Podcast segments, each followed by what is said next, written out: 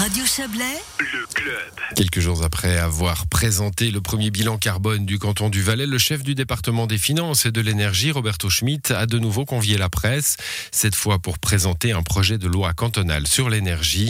Elle s'attaque à l'assainissement des bâtiments et à la promotion des énergies renouvelables. Pour rappel, l'objectif est d'atteindre d'ici 2060 un approvisionnement 100% renouvelable et indigène. Où en est le canton actuellement? Écoutez la réponse de Roberto Schmitt, le chef du département de l'énergie.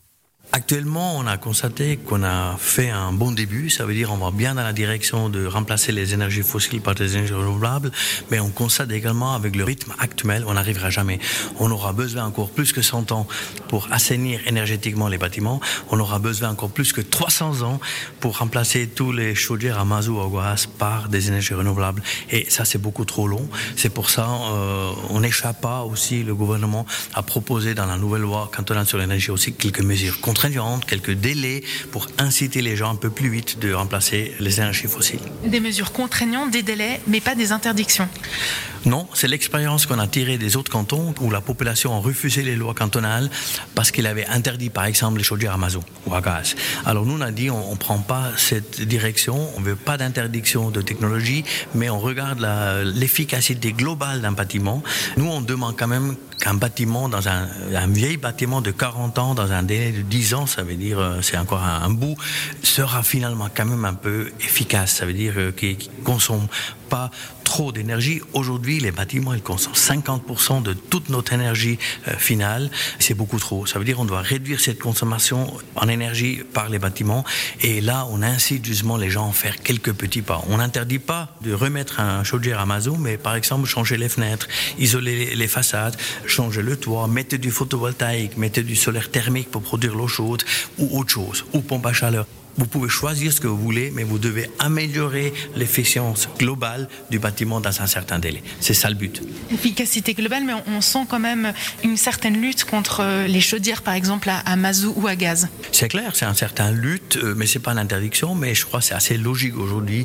Si vous remplacez une chaudière à mazout ou à gaz, que vous remettez pas la même chose. Déjà une parce que vous recevez des subventions de l'État du Valais, de la Confédération, pour justement mettre des énergies renouvelables. Alors si vous remplacez une chaudière chauffage à mazout par une pompe à chaleur, par exemple, dans un maison individuelle, 9 à 10 000 francs, c'est quand même une aide financière substantielle aussi. Et puis, il faut profiter de ça.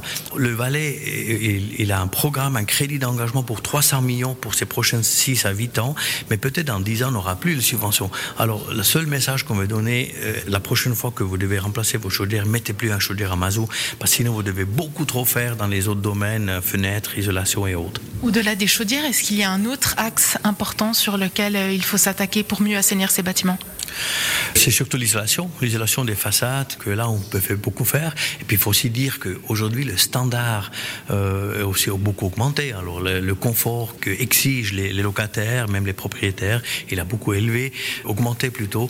Alors je veux dire, c'est aussi euh, la valeur du bâtiment qui augmente si on assainit les, euh, la façade, si on isole le bâtiment, si on, a, on, on rénove le toit correctement, qu'on n'a pas la, la pluie qui rentre. Voilà, c'est pas seulement des obligations légales, euh, énergétiques du canton, mais c'est aussi euh, chacun qu'on constate qui veut faire quelque chose s'il est propriétaire. Et puis il y a aussi des incitations pour utiliser davantage d'énergie renouvelable dont le soleil euh, qui est particulièrement présent en Valais.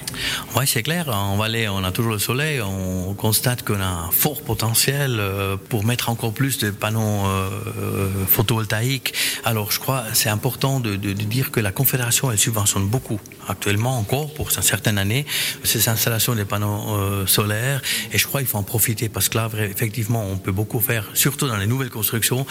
Ça devrait être normal qu'une partie du besoin en énergie, euh, en électricité, sera couvert par des productions euh, de solaire. Qu'est-ce qui est prévu en, termes financiers pour euh, arriver à ces objectifs? Pour le programme bâtiment en Valais, on a un crédit euh, d'engagement du Parlement qui a été décidé cette année de 300 millions pour les prochaines 5, 6, peut-être même 7 ans. Ça veut dire qu'on a 30 millions en moyenne à disposition pour soutenir l'assainissement énergétique des bâtiments. Après, on a la Confédération qui aussi, elle, euh, autour de 10 millions par année met à disposition pour les productions de photovoltaïque euh, solaire. Alors là aussi, on a pas mal d'argent. Alors moi, je dirais en tout, on a quand même par année 40, 50 millions à disposition. Finalement, la mise en consultation prendra fin mi-septembre. Est-ce que vous avez des craintes particulières? J'ai des craintes que les propriétaires vont avoir peur que dans un certain délai, ils doivent faire quelque chose. Mais il faut les sensibiliser déjà une, que c'est finalement un avantage pour eux, ils, ont, ils, peuvent en profiter. Après, il faut les sensibiliser, informer surtout qu'ils auront beaucoup d'aide du canton et de la Confédération, aussi de certaines communes qui subventionnent aussi les, les assainissements énergétiques ou l'installation des panneaux solaires. Après, la troisième chose, il faut dire, on n'interdit rien, mais on demande beaucoup. Ça, c'est euh, le message que je veux passer. On n'interdit pas d'installer un chauffage à mazout, mais alors on demande qu'ils font autre chose. Parce que finalement, dans leur intérêt et aussi de notre euh, nature, du paysage, je crois que chacun doit faire un petit effort. Et c'est ça qui est important. Faites quelque chose, mais on vous dit pas qu'est-ce que vous devez faire, vous choisissez librement. Et je crois que si on peut faire passer ce message, je crois qu'on a une chance quand même au Parlement parce que la population valaisanne, elle est aussi sensible à notre paysage, à notre patrie, puis je crois qu'il faut la protéger. Roberto Schmidt répondait à Margot Reguin. La loi est en consultation jusqu'au 17 septembre. Le Grand Conseil valaisan pourrait en débattre l'an prochain.